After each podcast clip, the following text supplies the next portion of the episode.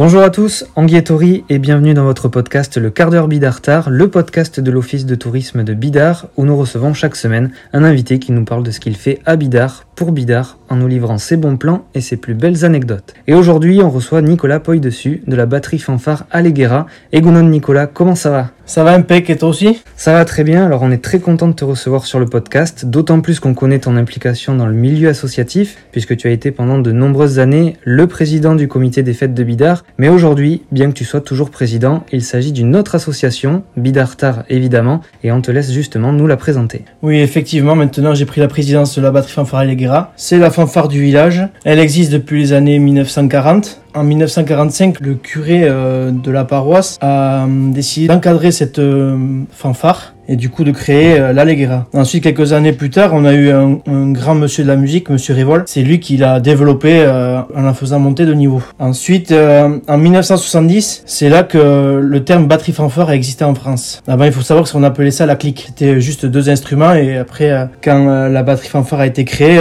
c'est là qu'ils ont fait appel à d'autres instruments, si tu veux. Monsieur Rivol est parti à la retraite, c'est monsieur Lard qui a pris la suite, la direction. Après, on a eu un grand monsieur aussi, Jean-Claude Dandré, qui a fait pendant une bonne dizaine d'années, la direction. Ensuite, on a eu Thierry Savarotz et maintenant nous avons Alain Lantin depuis 2020. Donc tout ce beau monde fait partie de, de cette batterie fanfare. Donc euh, pour ceux qui ne connaissent pas votre collectif ou pas encore en tout cas, euh, vous êtes combien à l'animer cette fanfare? Aujourd'hui, on est 35 musiciens et on a plusieurs euh, instruments donc qui composent cette fanfare. On a des corps naturels, des clairons, des trompettes, des clairons basses, trompettes basses sans piston et ensuite on a des instruments avec des pistons. Le grand souba, c'est les gros instruments blancs euh, que vous voyez par effet de Bayonne où pas mal de jeunes essayent de jeter les bâches au dedans. Mauvaise idée.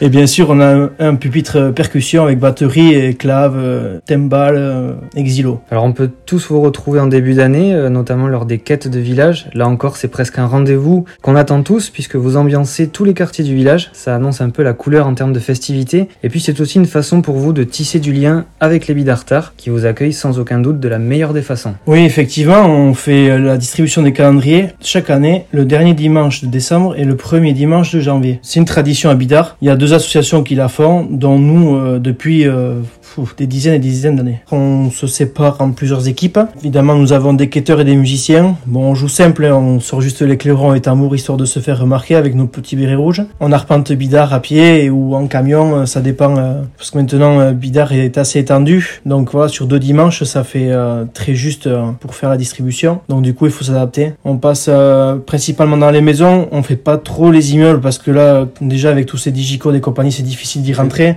Donc du coup, euh, voilà, on fait euh, toutes les maisons. Alors cette batterie fanfare, elle est connue, même reconnue, et vous participez souvent à des grands prix nationaux. C'est quoi votre palmarès, si on peut le dire ainsi? Effectivement, une année sur deux, nous faisons des grands prix nationaux, ce qui équivaut à la Pro D2 Top 14 au rugby, pour faire plus simple. Nous, si tu veux, on concourt dans la catégorie de Pro D2, un grand prix, voilà. Ok, mais vous visez peut-être le Top 14 ah, c'est différent.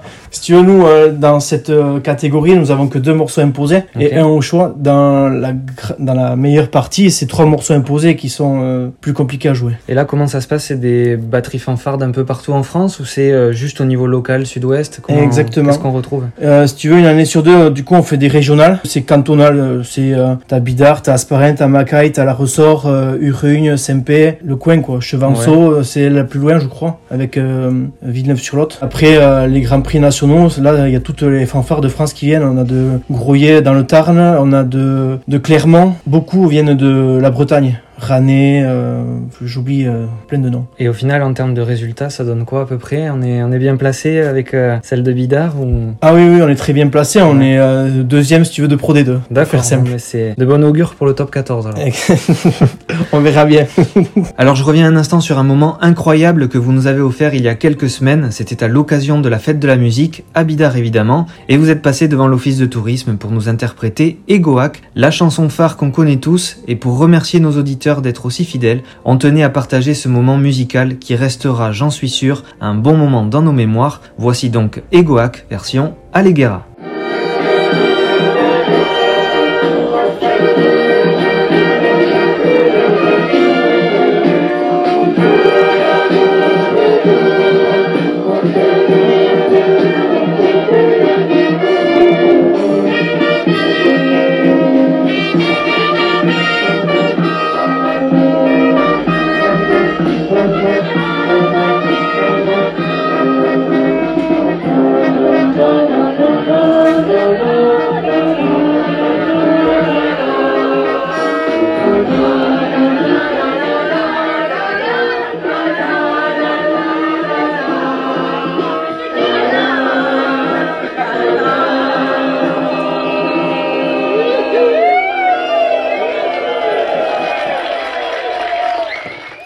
C'était il y a quelques semaines à l'occasion de la fête de la musique. Merci encore pour ce moment, c'était vraiment incroyable et ça nous permet aussi et par la même occasion d'avoir un petit aperçu de ce que vous faites. Donc sans transition, on poursuit et quand on parle de fanfare, on pense tout de suite au côté festif, au sud-ouest et bien sûr au Pays Basque. On vous retrouve donc sur plusieurs temps forts tout au long de l'année, comme la fête de la musique, hein, on vient de l'évoquer. C'était euh, donc un moment euh, assez intense hein, pour le plus grand bonheur des locaux mais aussi des vacanciers. Donc vous mettez l'ambiance au village, mais pas que, puisqu'il me semble que vous assurez aussi des représentations un peu partout dans le 64 et peut-être même au-delà finalement. Effectivement, on va jouer pour la fête des fleurs à, aux Aubonnes.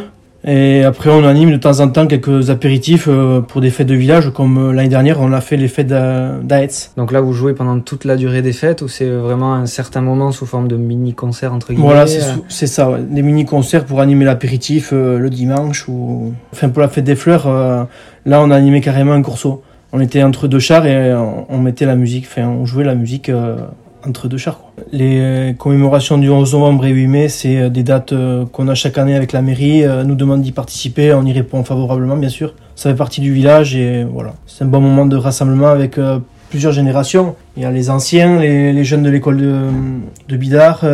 voilà, c'est un mélange intergénérationnel comme à l'image de notre fanfare quoi. Alors justement, peut-être qu'il y a des musiciens parmi les personnes qui nous écoutent. Si certaines personnes aurait envie d'intégrer cette fanfare, comment ça se passe? Est-ce que c'est possible ou est-ce que vous êtes vraiment au complet? Bien sûr, on prend avec plaisir. Euh, là, cet hiver encore, nous avons des, personnes qui sont venues de l'intérieur du Pays Basque. Quand ils ont vu que nous avons fait venir à, à la direction, c'est un grand monsieur, donc du coup, ça attire du monde. Nous avons la place, nous avons des chaises disponibles pour vous accueillir euh, aux répétitions. Nous répétons le mardi soir et pour vous inscrire, soit vous nous envoyez un message par Facebook ou alors vous allez sur le site de la mairie et il y a nos coordonnées euh, mail ou téléphone. Alors on parlait tout à l'heure justement des, des, différents types de générations qu'on pouvait trouver sur les événements. Est-ce que c'est le cas aussi au sein de la batterie? Est-ce que vous avez euh, justement des plus jeunes qui jouent aussi, des plus anciens? Est-ce que c'est un mélange un peu de toutes ces générations-là qu'on retrouve aussi euh, dans votre groupe? Oui, complètement. C'est ça qui fait un peu le champ de cette association. Le plus ancien, c'est notre porte-drapeau. On, on, va pas dire son âge, mais après voilà, le plus jeune, il doit avoir 20, 21 ans. Et voilà, le plus vieux, il a plus de 70 ans, quoi. D'accord. C'est ça le, le plaisir d'une association comme celle-là, quoi. Le mélange de, voilà, tout corps de métier, euh, c'est ça qui est énorme. En termes de musique, vous faites sûrement euh, les classiques qu'on retrouve ici au Pays Basque, mais est-ce que ça vous arrive de reprendre justement des chansons un peu plus connues ou d'artistes euh, euh, célèbres, pas forcément basques? Oui, bien sûr, on a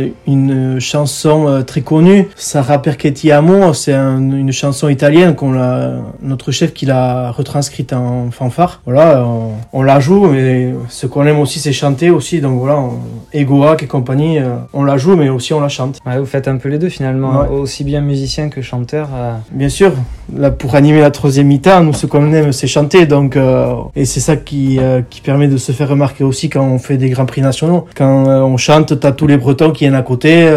voilà, c'est c'est ça le, le, bonheur aussi de, de ces concours quoi. C'est les, les, Bretons vont amener leur cornemuse et leur flûte là, leur bombarde et c'est à tour de rôle quoi. Chacun amène un petit bout de sa région justement dans Exactement. le concours pour pour se démarquer. En tout cas, on est très content d'être représenté par une aussi belle fanfare euh, et, on est fiers de l'avoir à Bidar, évidemment. Merci. C'est une association qui est très dynamique, qui propose une belle diversité d'animations, puisqu'au-delà d'assurer des représentations avec la fanfare, vous organisez aussi des galas de force basque en été. Alors justement, comment ça se passe? C'est quoi le déroulé d'une soirée de force basque Effectivement, tous les mercredis euh, du 21 juillet jusqu'au mercredi 1er septembre, nous organisons des festivals de force basque sur le grand fronton de Bidar. Donc c'est pour présenter euh, les épreuves de force basque au, au public, aux estivants, aux locaux c'est-à-dire le tir à la corde, le lever de paille à la poulie, la course au sac, la course des bidons, le lever de charrette, et après on fait venir euh, deux prestataires euh, en plus pour compléter ce spectacle, un leveur de pierre qui vient du côté espagnol et un bûcheron qui vient aussi du côté Pays Basque euh, sud pour nous faire une démonstration de coupe de tronc verticale et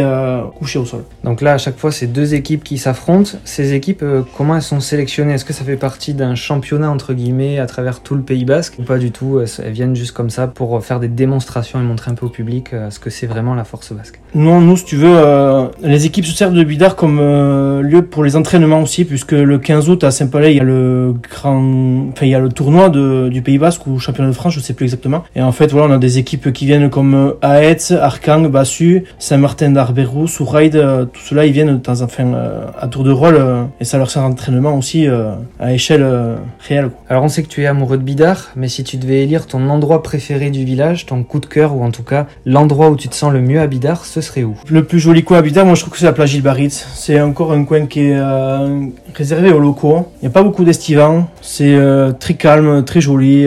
Mais voilà. La tradition veut qu'on termine toujours avec une petite anecdote où notre invité nous livre un moment ou un souvenir marquant. De ton côté, ce serait quoi? Pouf, avec la fanfare, on en a tellement eu que je sais pas lequel vous raconter, mais le premier qui me vient en tête, c'est euh, justement au retour d'un concours. euh, on fêtait la victoire dans le bus et avant de donner le bus à piler, on a un musicien qui a fini couché sur le tableau de bord et un bon petit moment de rigolade et d'engueulade avec le chauffeur et l'ancien président Benyat Léon et voilà. Comme quoi, il faut toujours mettre sa ceinture quand on prend la route. Nicolas, merci beaucoup pour cet échange festif. Merci à toi. On est très content de t'avoir reçu dans le quart d'heure Bidartar et on espère que les gens de passage à Bidart viendront vous rencontrer lors des galas de Force Basque cet été ou même lors de vos représentations très festives. En tout cas, nous, on a hâte de refaire la fête à vos côtés et en attendant, on se retrouve la semaine prochaine pour un nouvel épisode de votre podcast. On vous remercie encore une fois pour votre fidélité. On est vraiment ravis de voir tout l'engouement qu'il y a autour de ce podcast et ça fait bien plaisir. Prenez soin de vous, Issa Nuncha.